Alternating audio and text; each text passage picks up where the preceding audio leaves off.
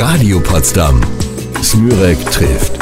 Willkommen bei Smürek trifft. Es ist Sonntag, Zeit für den Frühstückstalk auf Radio Potsdam. Die erste Sendung im noch neuen Jahr 2020 und auch, weil sich viele Menschen zum Jahreswechsel gern mit der Ernährung beschäftigen, ist es gut, dass ich einen Menschen bei mir habe, dessen Profession das Essen ist. Er ist berühmt, er ist bekannt und das durch seine wunderbare Art zu kochen. Heute ist er bei mir.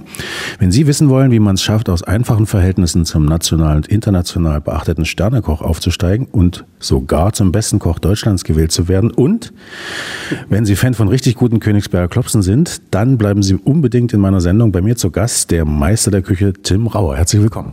Hallo, einen wunderschönen guten Tag. Wir sind ja eine Frühstückssendung und Sie sind so ein Mensch des Genusses. Wie frühstücken Sie eigentlich? Äh, mehr Genuss oder auch Vernunft?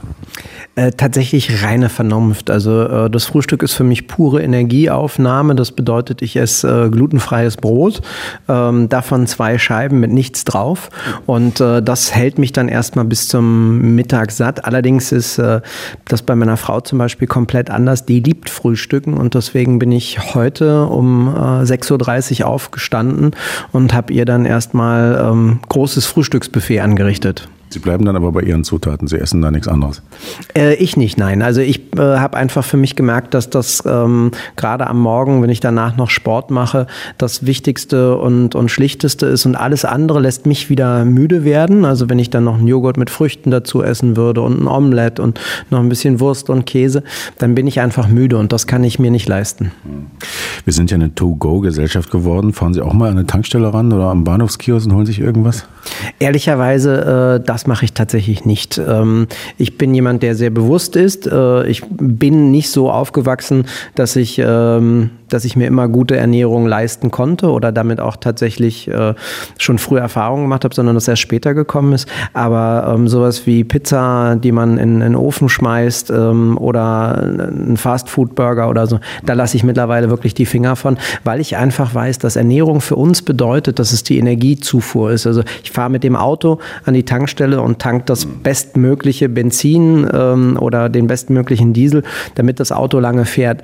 Wir Menschen nehmen aber so viel wirklich ähm, beschissene Industrieprodukte zu uns, die wir nicht brauchen, die unser Körper nicht braucht und die uns auch diese ganzen Allergien bescheren und Unverträglichkeiten. Und da bin ich doch jemand, der nicht nur in den Restaurants versucht, vorwegzugehen, sondern auch für mich selber viel geändert habe in den letzten Jahren. Das ist wirklich interessant, dieser Vergleich mit dem Auto. Ne? Da geben wir uns immer so wahnsinnig viel Mühe. Auch das richtige Öl, ne? das muss irgendwie alles passen.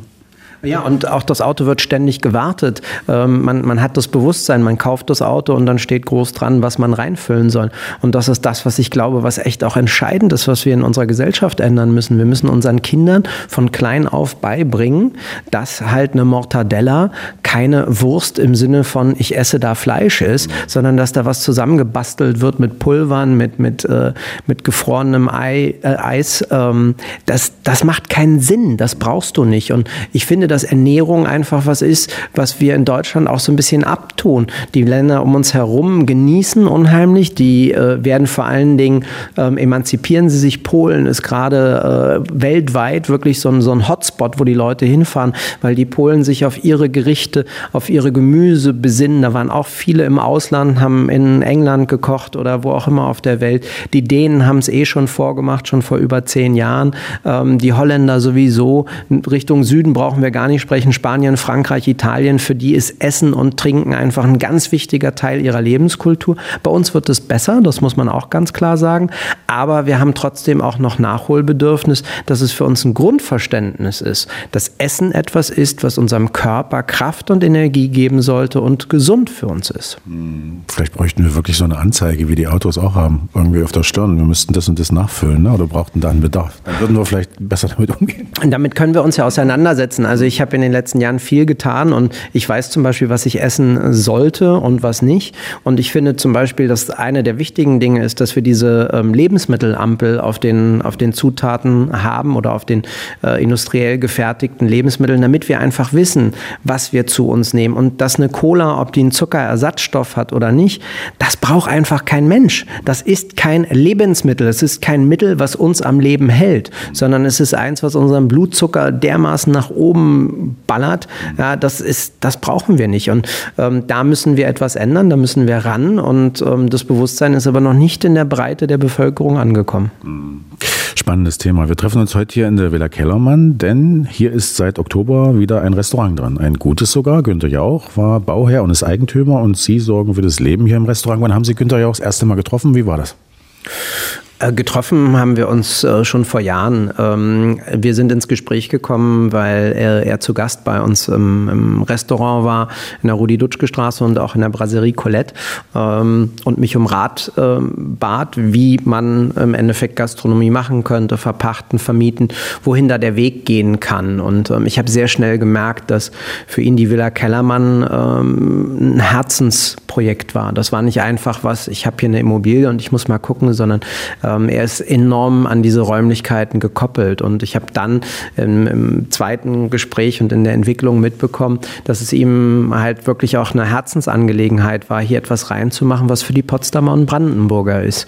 Und ähm, habe dann versucht, mit ihm einen Weg zu finden und ihm Vorschläge gemacht, die, die tatsächlich ähm, das vereinen. Und glücklicherweise ähm, hat er mir zum einen vertraut und ich habe ihm zum anderen sehr gut zugehört.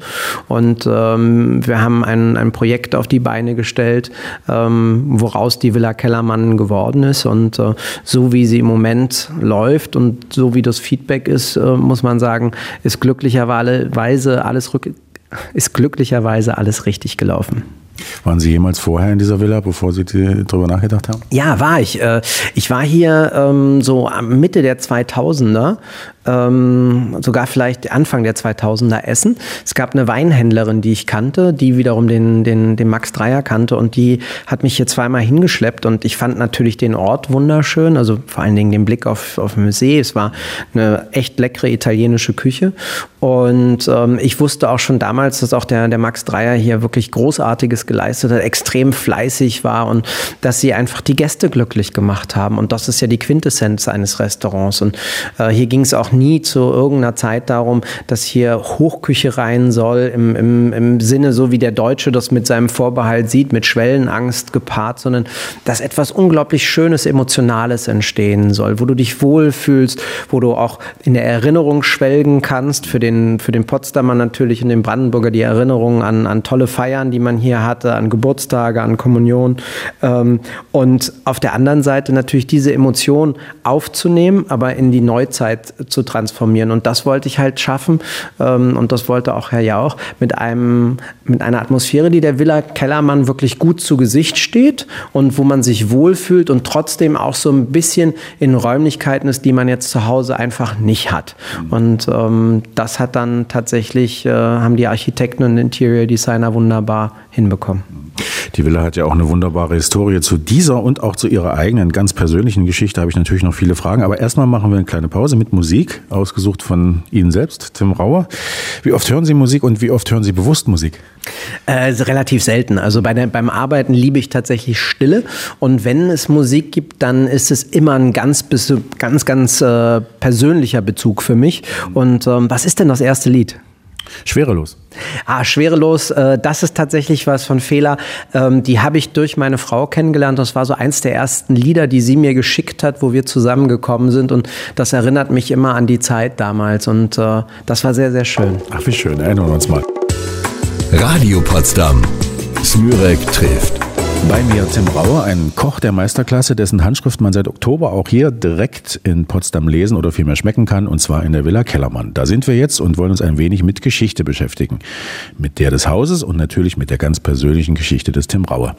Die Villa Kellermann liegt in der Berliner Vorstadt und wurde 1914 für einen königlichen Zeremonienmeister gebaut, also so eine Art Eventmanager des Königs. Zu Zeiten der Weimarer Republik gehörte sie einem jüdischen Banker, danach wurde der enteignet und sie gehörte der Heeres Reichsleitung der Wehrmacht, dann dem Kulturbund der DDR und nach der Wende, wie ging es da weiter? Keine Ahnung. also ich, ich habe es ich hab, ich tatsächlich äh, nur wahrgenommen, wo ich damals hier essen war, ähm, wusste aber jetzt nicht, wem das gehört. Ich wusste nur, dass das nicht so einfach war vom, vom, vom Max Dreier, dass das Mietverhältnis damals schon kompliziert war und das hat sich wohl äh, dann auch nicht verbessert. Und ähm, ich habe dann tatsächlich nur durch Herrn Jauch direkt äh, mitgekriegt, dass eben die Villa jetzt gehört und äh, er halt die Idee hatte, äh, unten tatsächlich eine Gastronomie reinzupacken. Ähm, das ist natürlich immer schwierig, weil äh, mit Gastronomie tatsächlich bei einem Objekt wie diesem, was natürlich äh, eine finanzielle Herausforderung ist, das so zu restaurieren und hinzustellen, äh, schwierig ist, damit am Ende des Tages Geld zu verdienen oder reich zu werden. Und äh, umso, finde ich wirklich umso res mehr Respekt an ihn, dass er gesagt hat, das kriegen wir schon hin. Ähm, ich möchte einfach, dass die Villa Kellermann wieder ein Restaurant ist. Ich möchte das. Ähm, ich möchte das für, für mich, ich möchte das für die Stadt und ich möchte das für die Menschen, die eine tolle Erinnerung daran haben. Und ähm, dann war für mich ganz, ganz wichtig, natürlich auch die Menschen zu finden, die hier äh, tagtäglich arbeiten. Wen will das Restaurant ansprechen? Wir sprechen tatsächlich jeden an. Äh, ich muss ehrlicherweise gestehen, dass die kulinarische Konzeption schon existiert hat. Ich hatte schon mal ein Restaurant, das La Soupe Populaire in Berlin, wo wir genauso gekocht haben, nämlich die Gerichte unserer Großmütter und Großväter, wenn die dann damals gekocht haben. Und ähm, wir wollten und haben damals auch eine sehr breite Masse damit ansprechen können. Und das ist eine Küche, die natürlich nicht nur Berlin, Potsdam, sondern gesamt Brandenburg, auch, auch Deutschland übergreifend, da werden wir uns jetzt auch ähm, so langsam hin entwickeln, weil Christopher, mein Küchenchef, ist, ähm, kommt aus Nordrhein-Westfalen. Da gibt es auch tolle Gerichte, die wir natürlich mit einbauen wollen. Ähm, Patricia, unsere Restaurantmanagerin, ist so wie ich Berlinerin. Berliner, Berlinerin.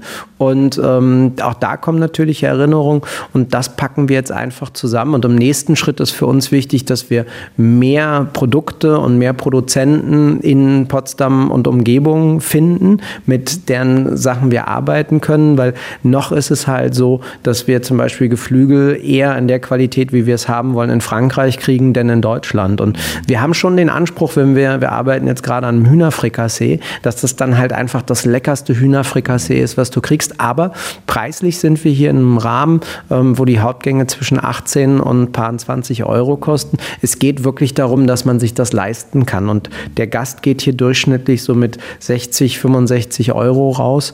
Und ähm, ich finde, das ist, äh, das ist natürlich nichts für jeden Tag, aber es ist was, was man kriegen kann. Wenn man das vergleicht mit unserem Hauptrestaurant in Berlin, da ähm, ist man beim, beim fünf- oder sechsfachen dabei, dann ist das hier wirklich ein Platz, der nahezu für jeden ähm, verfügbar ist. Schönes Konzept. Äh, wir sind von der Historie nachher ein bisschen weggekommen. Wenigstens eine Sache will ich noch klären, wo der Name herkommt. Äh, Villa Kellermann. Herr Kellermann hat das Ding nicht gebaut und hat auch hier nie gewohnt, ne? Nein, es ist ihm tatsächlich gewidmet worden. Und ähm, wir haben dann natürlich auch geguckt, was können wir davon integrieren. Äh, er hat ja ein paar lustige Reise, ähm, also Romane geschrieben. Vielleicht sagen wir kurz einen Schriftsteller, ne? Äh, der im Prinzip äh, Bernhard Kellermann richtig ausgesprochen heißt. Genau, und der, der dann so ein bisschen äh, versucht hat, durch die Gegend zu reisen in seinen Roman. Äh, wir haben einen, einen Aufhänger genommen, nämlich äh, unser Elefantensalon. Da geht es um die Elefanten, die er gesehen hat, weit, weit weg. Ähm, grundsätzlich ist es aber so, dass man mit ihm jetzt nicht so viel hier verbinden und, und verwurzeln kann. Ähm, der Name allerdings, der ist tatsächlich äh, in Potsdam und in Brandenburg absolut geläufig und da weiß jeder sofort, um was es geht. Wir schwenken nochmal zur Küche, ist ja auch sehr wichtig. Sie haben hin und wieder auch die Königsberger Klopse auf der Karte. Das ist ja ein Gericht mit großem, immer, mit mit, großem Interpretationsspielraum. Das gibt es ja bei der Oma, in der Kantine, in der Kneipe und auch bei Ihnen. Wie ist Ihre Sicht auf die Klopse? Ich kenne die Klopse tatsächlich auch in, äh, im Guten wie im Bösen. Also das heißt, aus der Kantine mit Schweinefleisch zusammengeklatscht in irgendeiner Kapernklitsche mit äh, schlecht gekochten Kartoffeln und rote Beete äh, aus dem Glas. Ähm, und dann natürlich unsere Variante. Wir nehmen erstmal Kalb, ähm, Kalbshack, dann kommt gekochte, gepökelte, kleingeschnittene Kalbszunge rein, Kalbsbries. Wir arbeiten die Kapern in den Klops mit rein, genauso wie frische Zwiebeln, Senf und äh, Petersilie. Garn sie dann in einem wunderbaren Kalbsfond, nicht in schnödem Wasser, kochen aus dem Kalbsfond eine hinreißende Soße mit, ähm, mit großartigem Riesling von der Saar, buttern das Ganze noch leicht französisch ab. Dazu ein Kartoffelpüree mit einem reichlichen Butteranteil und einem Hauch Muskatblüte und einen wunderbaren süß-sauer, leicht pikanten Salat von Apfel, rote Beete, Jalapeno, Himbeeressig und Johannisbeergelee. Und ähm, Obendrauf sind dann noch auf den Klopsen ganz feine ähm, Brösel, japanische Brösel, tatsächlich Panko-Brösel aus Weißmehl, die so knusprig und gestiftet sind, wie es die Deutschen ähm, nicht können. Ähm, Nochmal mit, mit Muskatblüte aromatisiert und Nussbutter. Und das ist natürlich die Idee aus einer Hochküche, aus einer Sterneküche, ein Gericht aus dem deutschen Alltag zu nehmen und das trotzdem optisch so darzustellen, dass man es wiedererkennt, aber geschmacklich eine Komplexität, Vielschichtigkeit und Intensität ist, die seinesgleichen sucht. Und deswegen sind unsere Klopse auch zu Recht, und das ist eine der wenigen Gerichte, wo ich mir dann wirklich mal auf die Schulter klopfe, ähm, haben sie den Ruf, den sie haben. Ich hab, äh, bin nicht überrascht, 20 Minuten hat es gedauert und mir läuft jetzt das Wasser im Mund zusammen. Und wir könnten auch schon über Appetit und Hunger sprechen. Sie haben ein Buch geschrieben, äh, ich weiß, was Hunger ist, von der Straßengänge in die Sterneküche. Dazu kommen wir später nochmal, aber zunächst mal zum Hunger. Gibt es in unserer Gesellschaft, die ja schon so ein bisschen Wohlstandsgesellschaft ist, das Hungergefühl eigentlich noch? Oder ist man eigentlich immer satt, wenn man zwischendurch noch was reinstopft und mal da ist und mal ein bisschen mehr ist, als man eigentlich braucht? Wie geht es Ihnen damit? Naja, ich glaube vor allen Dingen, also ich ähm, engagiere mich ähm, tatsächlich, äh, wie man so schön neudeutsch sagt, im Charity-Bereich. Und es gibt viele Menschen immer mehr in, in unserem Land, die Hunger haben. Es gibt immer mehr ähm, Armspeisungen und, und Tafeln. Und ähm, ich hab, ähm, engagiere mich auch dort und sehe, dass es Kinder gibt, die wirklich leider wieder wissen, was Hunger ist und auch Erwachsene. Und ähm, ich finde, dass wir ähm, natürlich in unserer Gesellschaft immer darauf hoffen, dass der Staat sich um alles kümmert. So funktioniert es nicht mehr. Und ähm, das ist für mich ein ernstes Thema, ähm, wo wir einfach auch alle mit anpacken müssen und helfen müssen. Denn ähm, jemand anders wird das nicht regulieren. Ähm, ich selber kenne keinen Hunger mehr tatsächlich. Das zeigt auch meine Figur. Ähm, ich achte ähm, aber schon auch immer darauf zu gucken, was um mich herum passiert. Und äh, darüber hinaus sollten wir, die ja im Prinzip wirklich alles äh, zur Verfügung haben oder sehr oft zur Verfügung haben, öfter mal Pause machen. Also wie zum Beispiel beim Spargel schafft es nicht irgendwie die Sinne. Also man, man hat es mal eine Weile nicht und dann hat man es wieder und dann schmeckt es einfach noch mal viel besser.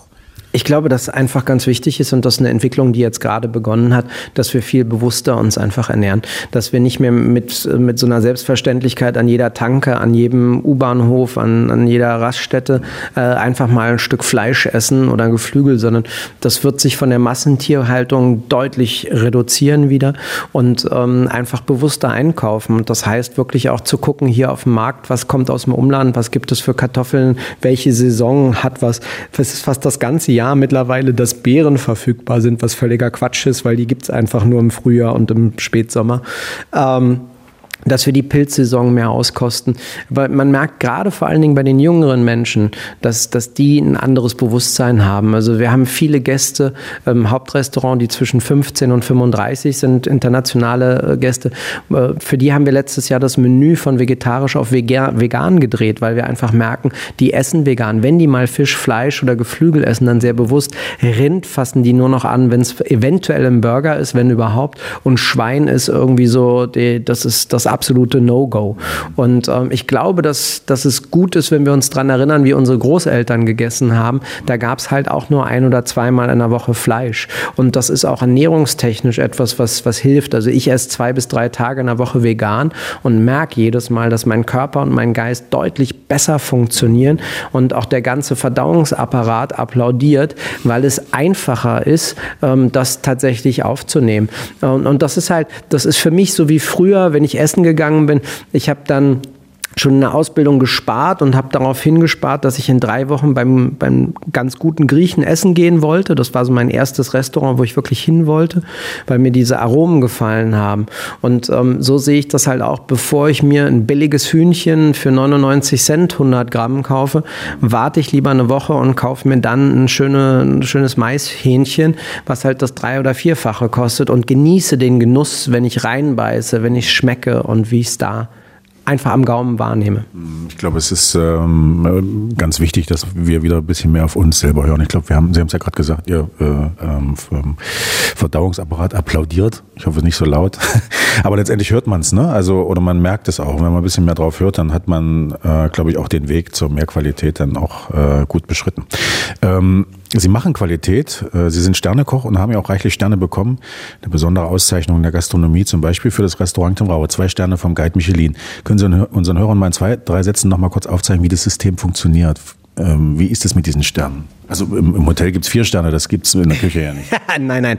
Also der, der, der Guide Michelin ist, kann genau das, der, der Michelin, wo man die Reifen kauft. Und die haben einfach um die Jahrhundertwende ähm, ihren Kunden anzeigen wollen, wenn sie irgendwo hingefahren sind, wo sie tanken können, wo sie Reifen wechseln können, aber wo man auch übernachten und essen kann. Und haben dann damals definiert, ein Stern ist, wenn du an dem Ort bist, dann geh da essen. Zwei Sterne, da sollte man sich sogar ins Auto setzen und ähm, wenn man auf dem Weg von A nach B ist, einen kleinen Umweg machen. Und drei Sterne bedeutet tatsächlich, das ist eine Reise wert, egal von wo und wie. Und heutzutage ist es so, dass nicht nur mehr die Sterne oder die Punkte vom Gummio entscheidend sind. Es gibt vor allen Dingen viele internationale Auszeichnungen, wie die äh, Liste der 50 weltweiten besten Restaurants. Wo sie drauf sind, kommen wir gleich nochmal. Genau. Und da fliegen Leute aus der ganzen Welt zu dir. Die, die früher nach Deutschland geflogen sind, weil sie gesagt haben, im Barberini-Museum gibt es eine tolle Picasso-Ausstellung, die will ich sehen. Und jetzt komme ich aus Seoul. Die kommen zu der Ausstellung, gehen dann aber auch bei Tim Raue essen. Und ähm, das wiederum zeigt natürlich, ähm, das ist ein zweischneidiges Schwert, ne, wenn wir darüber sprechen, wie belasten wir unser Klima, aber auch wie wichtig ist für Menschen Essen und Genuss. Und da muss man ganz klar sagen, für, die, für den Rest der Welt ist das enorm wichtig. Für die Deutschen wird es glücklicherweise immer interessanter und wichtiger. Ist es schwerer, einen Stern zu bekommen oder zu behalten? Ja, das ist wie mit äh, wie immer im Leben mit Erfolg. Ne? Du hast natürlich sehr viel Enthusiasmus, wenn du etwas erreichen möchtest. Wenn du dann erstmal da bist, dann merkst du, dass äh, Höchstleistung erstmal sehr einsam macht und ähm, dass es eine Herausforderung ist, das über eine lange Zeit konstant zu halten und sich immer wieder zu steigern. Äh, ich habe naturgemäß ähm, tatsächlich so, eine, so einen existenziellen Druck in mir, immer überleben zu wollen und immer besser werden zu wollen und mich immer mehr nach oben zu schwimmen. Deswegen äh, bin ich auch jetzt schon im reifen Alter von 45, habe ich immer noch das Glück, dass es äh, Auszeichnungen gibt und immer was, wo, was ich noch bekommen möchte oder, oder dann bekomme. Und ich bin halt ein absoluter Leistungsmensch. Das muss man ganz klar sagen. Da hören wir jetzt doch mal Musik und ruhen uns mal kurz davon aus. Und zwar besuchen wir mal ähm, einen Film. Äh, Sie haben Filmmusik dabei, ne? Ist das äh, wegen dem Film oder wegen der Musik? Der Film ist für mich natürlich schon äh, sehr prägend gewesen, Gladiator. Ähm, und die Musik ist halt auch großartig. Es ist Now We Are Free. Und das ist was, was in meinem Leben ganz wichtig war, frei zu sein, auch nicht mehr angestellt zu sein, selbstständig zu sein, entscheiden zu können. Ähm, in dem Film bedeutet es aber auch dann zu sterben, zu gehen und dadurch erst Freiheit zu erlangen, weil vorher Versklavung da war. Ähm, das ist jetzt ein bisschen dramatisch, wenn ich das auf mein tolles Leben äh, ummünze. Aber es ist ein Moment, wo ich echt immer Gänsehaut habe, in mich gehe. Und äh, das mache ich eigentlich mindestens ein, zwei Mal am Tag und dankbar und demütig bin. Das haben mir meine Großeltern beigebracht. Demut ist was sehr Preußisches, was ich sehr positiv finde. Das sind die Momente, in denen man wieder klar wird, welche Möglichkeiten man hat und wie dankbar man zu sein hat. Wir genießen mal. Radio Potsdam. Smürek trifft. Bei mir, der beste Koch Deutschlands. Gerade Ende letzten Jahres ist er gewählt worden, und zwar von 12.600 Mitarbeitern der deutschen Gastronomie. Heute führt er unter anderem auch das neue Restaurant in der Villa Kellermann in Potsdam, wo wir uns heute treffen. Bei mir, bei Smürek trifft, Tim Rauer. Herzlichen Glückwunsch zum Titel nochmal. Ja, das ist äh, tatsächlich noch ein bisschen surreal. Also ja. da, da läuft es mir jetzt gerade äh, auch, auch äh, heiß und kalt äh, über die Schultern. Ich, ich habe natürlich immer den Anspruch, sehr, sehr gut zu sein, aber ähm, als Bester der, der 100 besten Köche, Köchinnen Deutschlands gewählt zu werden. Das habe ich nicht erwartet. Ich war da die letzten Jahre immer unter den Top 3, aber äh, wo das kam, war ich wirklich völlig überrascht. Ich habe nichts auch vorher, normal hört man dann was oder irgendeiner verplappert sich, äh, da war gar nichts und äh, das braucht das braucht auch noch einen Moment. Ich muss dazu sagen, dass, dass diese Auszeichnungen für mich ähm, schon wichtig sind. Sie, sie stärken das Selbstbewusstsein, sie stärken auch das, das äh, Freiheitsgefühl. Auf der anderen Seite ähm, habe ich mir mir das nie zu eigen gemacht, zu glauben, was andere über mich sagen oder denken oder wie sie mich auszeichnen, sondern immer extrem selbstkritisch zu sein. Und im Alter werde ich ein bisschen milder und äh, gönne mir auch mal hin und wieder zuzuhören. Aber ich habe immer, immer die Sorge, dass ich sonst irgendwann selber mal glaube, dass ich richtig gut bin. Und ich weiß nicht, was das mit mir machen würde. Und ich will alles sein, aber nicht arrogant oder blasiert. Das ist was, was ich sehr abstoßend finde und sehr unangenehm. Vielleicht hilft Ihnen ja auch im Prinzip Ihr Weg, der ja auch ein sehr langer langer und sicherlich auch harter war. Sie kommen aus Berlin, sind da geboren, 1974 in Berlin-Kreuzberg aufgewachsen. Welche Erinnerungen haben Sie an Ihre Kindheit? ich nehme jetzt einfach mal das Positive. Ja. Ähm, nein, mein, meine Eltern waren mit Sicherheit nicht besonders begabt als Eltern und mein, mein Vater hat mich leider tatsächlich verprügelt ähm, und das war nicht sinnvoll und vor allen Dingen im Alter, so mit 8, 9, 10, wo du dich nicht wehren kannst und auch, ich habe nie irgendwie jetzt wirklich Scheiße gebaut, sondern er hat seinen Frust an mir ausgelassen. Aber ähm, ich habe dann einen beschwerlichen Weg gehabt, weil ich halt vom, vom Opfer zum Täter geworden bin. Das heißt, am Anfang habe ich Gewalt kassiert, dann habe ich sie ausgeteilt. Auf der anderen Seite hat es mir auch ganz viel in meinem Leben gebracht, denn ähm, ich war, ein, war mit vielen jungen Menschen aus allen Teilen der Welt äh, in einem in einer Verbindung, in einer Gang, ähm, wo ich halt bei denen zu Hause, die meisten waren Türken, auch Araber und, und Griechen, ähm, einfach deren Mütter mich bekocht haben, ich Gastfreundschaft kennengelernt habe und ähm, das hat mich natürlich schon sehr geprägt und ich habe natürlich gelernt, mich durchzusetzen. Das ist was, was ich habe. Ähm, meine Fäuste nehme ich schon lange nicht mehr dafür, ähm, aber es ist natürlich auch eine Härte, die dadurch entstanden ist. Eine Härte vor allen Dingen gegen mich selber am Anfang meiner Karriere, leider auch gegen, gegen andere, gegen Mitarbeiter, die nicht schnell genug waren, die das Tempo Tempo nicht gehalten haben. Ähm, und es hat mich geprägt, aber ich habe dann mit meiner, mit meiner ersten Frau, Marie, mit der ich bis heute das Restaurant Tim Raue führe, ähm, über 20 Jahre lang ähm, großartig zusammengelebt. Und wie gesagt, wir, wir arbeiten vor allen Dingen noch zusammen. Wir sind ähm, sehr gut befreundet weiterhin. Ähm, da hat, hat sich schon viel gedreht in meinem Leben. Da bin ich deutlich, sie kommt aus dem bürgerlichen Friedenau, da, da habe ich einfach einen Turnaround geschafft und äh, bin auch in einer sozialen Schicht angekommen, ähm, die mir geholfen hat. Aber ich musste mir zum Beispiel selber Deutsch beibringen, ich musste mir soziale Geflogenheiten selber beibringen, die für andere normal waren. Und jetzt mit, mit äh, heute, mit meiner zweiten Frau Katharina, die aus Österreich stammt, die eine große Familie zum Beispiel hat, ähm, wo wir Neffen und Nichten haben, ähm, habe ich zum ersten Mal auch eine tatsächlich eine Familie, eine Anbindung. Und ähm, das lässt mich nochmal ganz anders als, als Mensch sich entwickeln. Und da bin ich sehr, sehr dankbar dafür, dass ich diese Chance habe. Aber ich bin halt jemand, der wirklich ständig reflektiert, der ständig an sich arbeitet, der auch zweimal im Jahr zur, zur Psychotherapie geht, um an mir selber zu arbeiten und zu hinterfragen, wo kann ich besser werden, wo kann ich mit den Menschen einfach ihnen noch besser zuhören, auf sie zugehen, ähm, was kann ich für mich tun. Ähm, das ist ganz elementar, weil Erfolg bedeutet, und das darf man nie vergessen, dass man auch etwas sehr viel sogar gibt, man bezahlt dafür. Man wird krank, man wird einsam, ähm, was auch immer. Egal mit wem Sie sprechen, wer sehr erfolgreich im Leben ist, der hat auch irgendwo eine, Preis bezahlt, ne? einen Preis bezahlt. Und, und den bin ich nicht mehr bereit, so zu zahlen, wie ich das jahrzehntelang gemacht habe. Weil das hat mich, es war ein Raubbau am Körper, am Geist, an allem. Und ähm, das geht heute, und das muss man ganz klar sagen, vor allen Dingen dank vieler großartiger Mitarbeiter, dank meiner Geschäftspartnerin, dank meiner Ehefrau, ähm, die, die der Sonnenschein meines Lebens ist und mir viele Möglichkeiten gibt. Mhm. Ähm ich komme noch mal auf die Kindheit zurück. Was kam bei der Familie Rauer auf den Tisch und vor allem, wer hat denn da gekocht? Tja, das äh, ist eher ein problematisches Thema. Meine Mutter konnte nicht kochen und wollte auch nicht. Mein Vater hat nicht für mich gekocht. Ähm, das heißt, ich musste mir selber Essen machen. Ich äh, habe es dann vor allen Dingen mit Eiervarianten versucht, Rührei, Spiegelei. Ich habe halt schon mit zehn für mich selber anfangen müssen zu kochen und äh, hat kurioseste Experimente. Eins, was mir gerade so einfällt, ist Eier mit Nutella und Kiwi. Äh, das, das, äh, geht, ist das? das geht definitiv gar nicht. Also das schmeckt so, wie man sich das vorstellt, wie ein Autounfall. Mhm. Ähm, und meine Großmutter, bei denen und meinem Großvater durfte ich so alle paar Wochen, sechs, sieben Wochen sein. Und meine Großmutter hat halt für mich wirklich das gekocht, was so Preußen ist, einfach von Königsberger Klopsen. Es gab viel Sülzen. Sie hat Schweinskopfsülze selber gemacht, Grießpudding, Stullenbretter immer abends. Also warmes Essen gab es nur mittags, abends gab es immer Stullenbretter. Da meine Liebe zu wirklich Stulle mit Butter und, und äh, Schinken oder Käse drauf. Und das hat mich natürlich geprägt. Und dann ähm, natürlich die, meine türkischen Freunde, die türkische Küche. Ich hatte eine vietnamesische Sitznachbarin in der Schule in den letzten drei äh, Schuljahren. Ähm, all das habe ich aufgenommen und ähm, daraus ist dann, ist dann was gewachsen. Was ich sagen kann, war schon so im Alter von sieben oder acht habe ich festgestellt, dass ich sehr viel intensiver schmecke und rieche als alle anderen. Aber ich höre und sehe auch, ich spüre, ich kann in einen Raum kommen und spüre den Raum. Ich bin da einfach ähm, besonders ausgestattet und sehr dankbar dafür.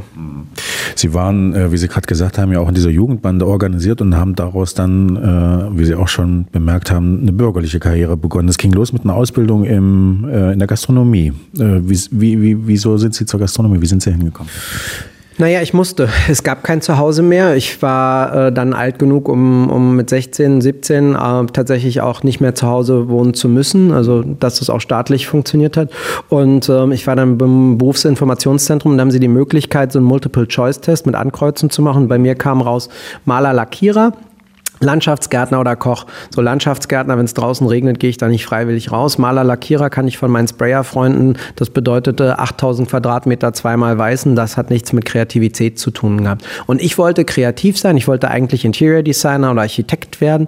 Ich ähm, war aber schon immer ein kräftiges Kerlchen und äh, dementsprechend Kochen hat damals eine meiner Lehrerinnen gesagt, ist doch genau das, du kreierst was, das ist harte Arbeit, versuch's doch mal. Und dann habe ich mich beworben und die ganzen vier und fünf Sterne Hotels in Berlin Berlin haben noch nicht mal abgesagt. Ähm, ich habe dann durch Zufall einen Hinweis gekriegt und gesagt, geh, geh, doch mal da in so eine Ausflugsputze, die brauchen immer ganz viele Leute. Und das Chalet Suisse war im Grunewald so ein Place to be. Also du bist, du musstest dahin. Das war so wie die Villa Kellermann dann in Potsdam. Und das war halt wirklich auch so eine, so eine Hütte. Im Sommer haben wir da bis zu 600, 700 Gästen am Tag durchgejagt. Und, ähm, war das, äh, waren Sie gleich begeistert oder war das erstmal richtig hart in der Gastronomie? Nee, sofort. Ich bin am ersten Tag rein, bin zu spät gekommen, weil ich natürlich gar keine Disziplin hatte hatte. Also eine der Probleme, wenn man, wenn man in einer sozial schwächeren Schicht groß wird.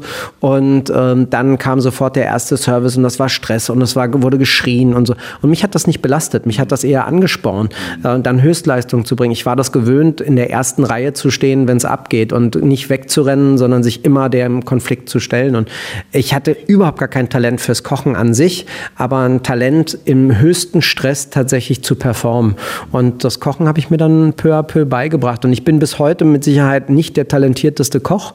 Ich brauche viel mehr an Energie, muss ich aufwenden, wenn ich Rauten von Gemüse perfekt schneiden muss oder was auslösen muss. Ich habe das alles mir wirklich hart erarbeitet. Ich bin niemand, der, wenn er einen Tanzschritt einmal sieht, ihn danach machen kann. Ich muss ihn hundertmal üben.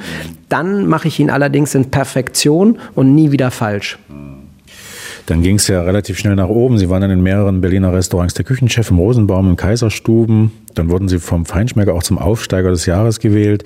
Und bis heute haben Sie in zahlreichen Restaurants gearbeitet, unter anderem Ritz-Carlton, im Adlon. Und heute haben Sie selber zehn Restaurants und viele Auszeichnungen. Ähm, was, was äh, gehört eigentlich zum Kochen noch, außer gut kochen können? Was, was, was würden Sie sagen, wenn man, wenn man sich jetzt für dieses Berufsbild entscheiden wollte? Was müsste man noch können? Durchsetzungsfähig sein. Und du hast natürlich eine Möglichkeit im Handwerk, die du im Studium oder im studierten Beruf so nicht hast. Du kannst mit purer Leistung, mit deiner Arbeitsleistung, mit deiner Hände, hm. deines Mundes Leistung, kannst du einen relativ schnellen Weg nach vorne machen. Und das macht unheimlich viel Spaß, weil ein Koch braucht ein großes Herz, wie ein Kellner auch und ein Gastronom. Ähm, du musst musst etwas, du musst dir klar sein, du machst etwas für andere. Es ist ein sozialer Beruf, wo du andere Menschen glücklich machst. Und wenn du das nicht hast, wenn dir der, der Mensch an sich scheißegal ist, dann hast du da nichts zu suchen. Es ist aber auch ein sehr hygienischer Beruf. Das bedeutet, ich bin immer ein bisschen skeptisch, wenn ich Leute sehe, die von oben bis unten tätowiert sind, lange Fingernägel, lange Haare haben. Das gehört für mich eher nicht in eine Küche. Also ich bin da auch durch und durch Preuße und sehr penibel. Ähm, aber Koch ist halt wirklich, du arbeitest mit frischen Lebensmitteln, die du der Küche Kühlkette entsprechend relativ flott zubereiten solltest. Es ist auch was sehr Vergängliches. Du richtest ein, zwei Minuten am Teller an und dann kommt es zum Gast und zack ist es weg. Und es gibt Menschen, die damit nicht klarkommen. Ich finde das toll, weil du hast dann die Möglichkeit, noch einen Gang zu schicken und noch rein und noch rein. Und ähm, für mich ist Kochen tatsächlich die Quintessenz meines Lebens geworden. Wenn man so viel Leidenschaft hört und äh, wenn man dann durch die Stadt fährt und in den ganzen Restaurants der Stadt sieht, äh, Koch gesucht, blutet da nicht das Herz? Will das keiner mehr machen heute? Das ist äh, nicht nur tatsächlich die Gastronomie, sind alle Handwerksberufe. Fragen Sie einen Maler, einen Elektriker, einen Apotheker, ähm, gucken Sie sich überall, ne? die, die Lieferfahrzeuge an. Wir, wir müssen einfach eins verstehen, wir werden mit den Menschen, die wir zur Verfügung haben, nicht weiter wachsen können in diesem Land. Wir brauchen Migration, wir brauchen Menschen von außen, die Lust haben, äh, hierher zu kommen. Es gibt davon hunderte von Millionen. Ich habe ja vier Restaurants auf Schiffen, wo wir Indonesier und Filipinos haben, die ich zu gerne hier als Arbeitskräfte hätte, die aber unser Staat Staat nicht reinlässt. Die sind extrem leistungsfähig, die haben viel Freude daran, die würden gerne hierher kommen und äh, uns muss klar sein, dass wir das mit den Menschen, wir werden ja auch immer weniger, ähm, also die jungen Menschen, die nachkommen, dass das nicht funktioniert und auch das System funktioniert im Moment nicht. Die denken alle, sie müssen studieren oder müssen erstmal Abitur machen, damit sie im Leben was werden. Das ist aber nicht so. Wir sind in unserem Land mit, mit gerade mit der Mittelschicht, mit dem Handwerk, das ist unsere Basis. Und das sollte sie auch bleiben, weil wir darin unheimlich gut sind, weil wir eine grandiose duale Ausbildung haben. Wir müssen dem einfach mehr Lobby geben und auch zeigen, dass ein Handwerksberuf was Tolles ist, wo du, wenn du nicht unbedingt nur Einsen und Zweien hast und dann tatsächlich für Abitur und hohes, höheres wie ein Doktor, whatever, äh, oder ein Jurist für prädestiniert bist, dass das das Leben sehr, sehr glücklich machen kann. Wir machen uns jetzt mal glücklich mit Musik und zwar wieder ausgesucht von Tim Rauer. Ja, Vento del Sud von Tiro Mancino. Ähm, das ist tatsächlich das Lied des letzten Sommers gewesen. Ich habe mir vor ein paar Jahren ein Häuschen in Sizilien gekauft und bin da immer im August drei Wochen, mache da Urlaub und ähm, das ist einfach wunderschön. Die Sizilianer sind von ihrer Gesamtentwicklung mal mindestens zwei Jahrzehnte von uns hier in Potsdam und Berlin entfernt. Sie sind ruhiger, sie nehmen das Leben gelassener, es scheint die Sonne, es gibt den Wind des Südens, der so, der einen einfach auf dem Wind gleiten lässt. Und dieses Hingleiten und diese Wärme und diesen tollen Geschmack von den Tomaten, den haben die Hörer jetzt hoffentlich. Radio Potsdam. Smürek trifft. In Deutschland gibt es ca. 71.000 umsatzsteuerpflichtige Restaurants und nur eines davon ist in der Liste der 50 besten Restaurants der Welt. Nicht schlecht, ne? Und das heißt so wie mein heutiger Gast und das äh, nicht aus Zufall, sondern weil er es betreibt. Herzlich willkommen zurück und gleichzeitig nochmals herzlichen Glückwunsch, Tim Rauer. Diese Liste wurde im letzten Sommer in Singapur feierlich veröffentlicht. Wer gibt diese Liste raus? Ähm, das ist tatsächlich mal ein Restaurant-Guide oder ein Restaurantmagazin aus England gewesen. Ähm, mittlerweile ähm, ist es halt so, dass es ein Verbund ist aus über 1000 Gastronomen, Restaurateuren weltweit, die das wählen. Und das ist so ein bisschen eine Anti-Liste. Die Liste ist gegründet worden, damit man gegen den, die französischen Guides, vor allen Dingen die Michelin, der seine Sterne auch so ein bisschen früher mit dem Habitus verteilt hat, du musst ein Gourmet-Restaurant sein. Es hat sich auch geändert. Ein Stern bedeutet heute nicht mehr, dass es unbedingt ein Gourmet-Restaurant ist, sondern dass du sehr, sehr gut isst das können. In Singapur ist es zum Beispiel, gibt es eine Imbissbude, die einen Stern hat. In, gerade auch in, in, in Deutschland gibt es mittlerweile Restaurants, wo du wirklich auf blanken Holzstühlen sitzt, nichts mehr mit Silberbesteck und tollen Gläsern oder so, sondern wo einfach das Essen perfekt ist. Und diese 50 Best Liste, also ähm, da ging es darum, geile Restaurants rauszupicken, die nicht unbedingt bei Michelin ganz weit vorne ist, sondern die Spaß machen. Mhm. Wo sich Freunde und Kumpels und Kumpelinen sagen, flieg mal darüber, guck dir das an. In Deutschland gibt es einen, der hat keine drei Sterne, der macht aber was ganz anderes. Das ist ein kleiner, dicker Weißer, der asiatisch kocht. Mhm. Und der hat da in Berlin so eine Butze, die sieht auch nicht aus wie ein klassisches Gourmet-Restaurant. Und ähm, Marie und ich, wo wir das Restaurant damals ähm, geplant haben, haben halt gesagt, wir wollen nichts mit französischem Hintergrund. Wir sind keine Franzosen, wir sind anders. Mhm. Und ähm, diese Liste ist halt ganz einfach auch zu erklären. Die kommt raus, die gibt es nur online, nicht in gedruckter Form. Und du weißt einfach, wenn du auf dieser Liste bist, bist du dieses eine Jahr, die erneuert sich jedes Jahr, bist du einfach voll. Du musst dir keine Sorgen machen um Reservierungen, um Gäste. Du hast keinen freien Sitzplatz. An der Spitze dieser Liste steht in diesem Jahr das Restaurant Mirasur an der Côte d'Azur, das von einem argentinischen Chefkoch betrieben wird. Waren Sie schon mal da? Klar, Mauro ist äh, jemand, mit dem ich das erste Mal 2006, also vor 14 Jahren, ähm, sind wir uns über den Weg gelaufen. Grandioser Kollege, äh, auch ein ganz lustig, ist verheiratet mit einer Brasilianerin, ne, so Argentinien, Brasilien, da gibt es dann schon ein bisschen was. Er selber kocht ähm, eine ganz eigene Stilistik, spricht fließend Italienisch, Französisch, ist ein unfassbar netter Kerl, der ähm, eine wunderbare Säure in, in all seinen Gerichten hat, die immer so ein bisschen harmonisiert wird von einer leichten Süße. Ähm, es, also kann ich nur empfehlen, es ist eine Reise wert. Der, der Ausblick ist fantastisch. Und seine Hausbesitzer, also er ist der Mieter, sind übrigens Deutsche. Okay. Wie viel Zeit nehmen Sie sich eigentlich so für andere Restaurants und, und, und vor allem, wie kritisch sind Sie da? Ähm, also als Gast bin ich ähm, total äh, entspannt, weil wenn mir was nicht passt, sage ich das nicht, sondern ähm, ich gehe einfach und hake das für mich ab. Ähm, Aber wäre das nicht eine Chance für den Betreiber? Er wüsste es dann auch, was er besser machen kann? Nein, das finde ich, das steht mir nicht zu. Wenn mir jemand dann tatsächlich eine Frage stellt, eine dezidierte und sagt, wie fandest du das, dann sage ich auch, du, deine Stühle sind mir einfach fünf Zentimeter zu niedrig, deswegen sitze ich unangenehm, kann ich in Ruhe essen. Äh, euer Wasser äh, war schon gefroren. Ähm, das muss man mögen. Ich habe es einfach stehen lassen. Aber im Normalfall sehe ich das nicht als meinen Job. Ich bin kein Restaurantkritiker. Und ähm, Freunde kochen ungern für mich, ehrlicherweise, weil sie immer denken, sie müssen was ganz Besonderes machen. Das ist es aber nicht. Ich reise sehr viel. Ich habe über 120 Reisetage im Jahr. Und egal, wo ich bin, gucke ich dann natürlich immer, was ist das beste Restaurant, was sind lokale Butzen, die cool sind. Frage Menschen vor Ort, wo geht ihr hin, wo esst ihr jetzt? Ich war äh, jetzt zum Beispiel in der Nähe von Basel. Wo geht ihr halt hin? Guckt ihr nach dem Käsefondue oder was ist es? Und dann kriegst du ganz andere Empfehlungen als die, die im Restaurant für. Ich war aber in Basel auch in einem Drei-Sterne-Restaurant, essen im Cheval Blanc. Ähm, übrigens auch beim deutschen Kollegen, der grandios gekocht hat. Peter Knogel heißt der gute Mann. Der war so inspirierend für mich, weil er, weil er so fein gekocht hat. Das war, wissen Sie, wenn, wenn Sie im Sommer so eine, eine Terrassentür offen stehen lassen und einen weißen, durchsichtigen Vorhang haben und dann scheint so die Sonne und der weht so leicht. Und so war seine Aromatik. Das ist so eine Eleganz, die ich nicht habe. Ich bin eher tatsächlich lauter, ich bin intensiver, ich bin eher so wie Hausmusik mit, mit einer Diskokugel. Und, ähm, aber gute Hausmusik. Ja, na, da, da definitiv, aber, aber das ist halt so, so, so Tanzmusik und er ist, oder Dance, sagt man ja, und er ist eher jemand gewesen, der fein war. Das hat mir unfassbar ähm, imponiert. Ja, okay. Ähm, wie viele äh, neue Ideen braucht man eigentlich, wenn man so in so einer Sterneküche ist? Oder wie, wie viele neue Gerichte im Jahr müssen sein? Puh, was sein muss und was dann. Und wie viel machen Sie? Genau, und was dann die, die tatsächlich ist. Also, ich hätte gern 100 neue Gerichte im Jahr, ist aber auch Quatsch. Ähm, was ganz wichtig ist, dass Sie Gerichte auf der Karte haben, die für den Gast wiedererkennbar sind. Und ähm, das ja auch genau deswegen kommt, weil nirgendwo anders, jetzt hier auch in der Villa, ist es zum Beispiel natürlich die Königsberger Klopse, aber wir haben auch ähm, eigene Kreationen. Christopher hat ein wunderbares Gulasch kreiert, das wirklich hinreißend ist. Das wird auch auf der Karte bleiben. Und im Hauptrestaurant gibt es das auch. Es sollten schon so um die 12 bis 16 Gerichte sein, die jedes Jahr neu sind. Manchmal schaffe ich es, manchmal nicht.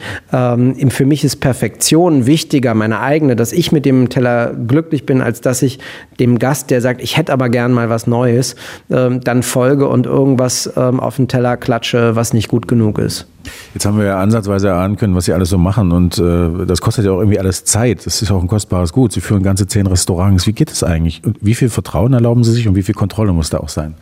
Na, ich bin schon ein ganz fieser, pedantischer, kleinkarierter Scheißer. Ähm, aber ich vertraue den Menschen. Also das heißt, ich habe ja überall Restaurantmanager, Restaurantmanagerin, ähm, Küchenchefs, Küchenchefin und ähm, die haben dann schon mit mir und bei mir gearbeitet.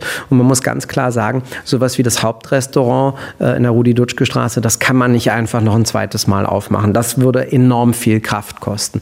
Aber die Restaurants, die wir haben, die sind alle Segmente drunter. Mhm. und da ist es so, dass die Menschen, die dort tatsächlich das Tagesgeschäft führen, das sehr, sehr gut machen. Und ich sehe mich dort als Mentor und Berater, der, der die Linie immer wieder verfolgt, also unsere französischen Brasserien, dass wir halt französisch und Brasserie bleiben und nicht irgendwie anfangen, in eine andere Richtung abzudriften, ähm, dass wir in der Villa Kellermann halt daran arbeiten, mehr lokale Produkte wirklich auch zu, zu, äh, zu sourcen, also zu gucken, wo sie sind, die, die Ressourcen einfach besser noch, noch anzugehen und im Haupt Hauptrestaurant immer wieder die Perfektion ähm, und die Proportionen andichte. Weil wenn Sie einen Teller Essen vor sich haben, dann macht das einen riesen Unterschied, ob der Lachs 50 oder 60 Gramm wiegt, wenn die Soße genau 3,5 Cl sind und die drei Tomaten zusammen 36 Gramm wiegen. Und wenn da auch nur was 2, 3 Gramm mehr oder weniger hat, dann kann man das schmecken. Das muss man nicht schmecken, das kann man aber, aber das ist der Anspruch, den ich habe.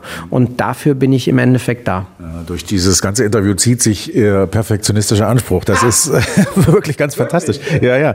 Ähm, wann geben Sie Ihrem inneren Antreiber Pause? Wann darf Tim Rauer sich mal ausruhen? Ja, da muss Tim Rauer definitiv dran arbeiten. Ähm, ich, ich versuche es. Also es heißt, wenn ich reise, gucke ich, dass ich nicht gucke, sondern dann höre ich in mich rein. Ich meditiere, ich versuche Yoga zu machen, ich versuche Sport zu machen. Ich wiege so wenig wie das letzte Mal mit 18 Jahren jetzt. Also ich habe in den letzten Jahren enorm abgespeckt und bin jetzt fast wieder bei den 88 Kilo, die ich damals zur Musterung hatte.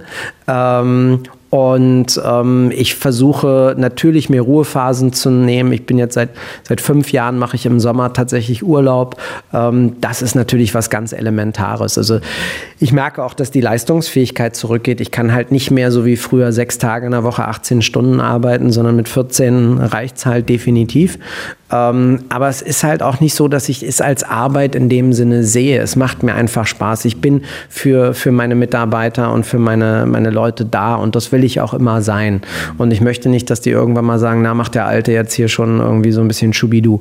Das äh, kommt nicht in Frage. Aber es ist so, dass, dass das, glaube ich, auch das ist, was ich jetzt für meine nächste Lebenshälfte lernen muss, mehr auf mich zu achten, mich besser zu ernähren, für mich da zu sein. Ähm, bis jetzt ist es immer noch so, dass die ersten 14 Stunden des Tages der Job ist oder die, die, das ist ja nicht mein Job, das ist meine Berufung, das ist das, was ich liebe. Und dann kommt erst, kommt erst Tim dran. Und da muss ich dran arbeiten. Das weiß ich auch und das mache ich auch. Ich hätte ein Angebot, wir haben ja Sonntag, schönes Wetter, Villa Kellermann, hier ist ein See, nehmen Sie sich doch einen Stuhl und gucken mal eine halbe Stunde auf den See. Ja, das ist, äh, ich weiß, was gerade auf dem Schreibtisch liegt, äh, von, von daher, das wird heute nichts, aber ich habe zum Beispiel über Weihnachten und Silvester ein Pop-Up-Restaurant betrieben und war dazu äh, ein bisschen weiter weg auf den Malediven und, und ja, ja, doch, das war sehr angenehm. Und da habe ich mir das zum Beispiel tatsächlich jeden Tag dann gegönnt in der Mittagspause und äh, habe einfach die, die Füße ins Wasser baumeln lassen, habe über den Horizont geschaut und bin dann irgendwann nach 10, 15 Minuten in das wirklich traumhaft seidenweiche Wasser geglitten und äh, mit den Delfinen und den Fischen geschwommen. Und ähm, das ist natürlich auch ein Luxus, äh, den, den ich habe in meinem Leben. Ich darf an ganz tollen Orten kochen und ähm, das macht schon viel Spaß. Ich muss Ihnen aber recht geben, hier am Heiligen See sich hinzusetzen und das zu genießen, das ist schon ganz großes Kino. Also, wer Tim Raue mal erleben möchte, muss nicht auf die Malediven. Geht auch ein bisschen näher dran. Villa Kellermann, ich kann es, äh, ich, ich, hoffe, Sie sehen mir nach, wenn ich meine eigene äh, Bewertung mal mit reingebe. Ich war schon äh, essen und ich fand es wirklich ganz fantastisch. Eine ganz äh, außergewöhnlich gute Küche. Die Empfehlung ist online reservieren. Das Restaurant ist sehr gut besucht.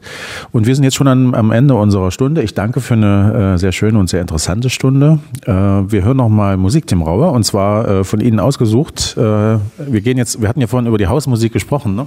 Und da gehen wir jetzt hin, Swedish House Mafia One, Say My Name. Eins meiner absoluten Lieblingstracks und es passiert selten, dass ich abends mal ausflippe oder meine, ich muss tanzen, aber dann ist dieses so Vocal House ist dann tatsächlich meine Musik und äh, da habe ich schon Spaß dran. Es ist selten, dass ich feiere 50 Best, das ist tatsächlich was und wenn der Michelin, der Gummio rauskommt oder wir eine Auszeichnung kriegen wie vom Feinschmecker, wo wir jetzt Restaurant des Jahres 2000, dann auf jeden Fall. Aber natürlich das letzte Mal getanzt habe ich, wo, wo äh, Günther Jauch für dieses Projekt hier vom Gummio als Gastronom des Jahres ja, ja, ausgezeichnet wurde, weil das ist das, was mich eigentlich, muss ich sagen, dann, was mir am meisten Freude macht, wenn, wenn die Menschen, mit denen ich etwas mache, ähm, denen dann auch wirklich das zuteil wird, was ihnen zusteht. Und man muss ganz klar sagen, ohne Günther Jauch würde es die Villa Kellermann nicht geben.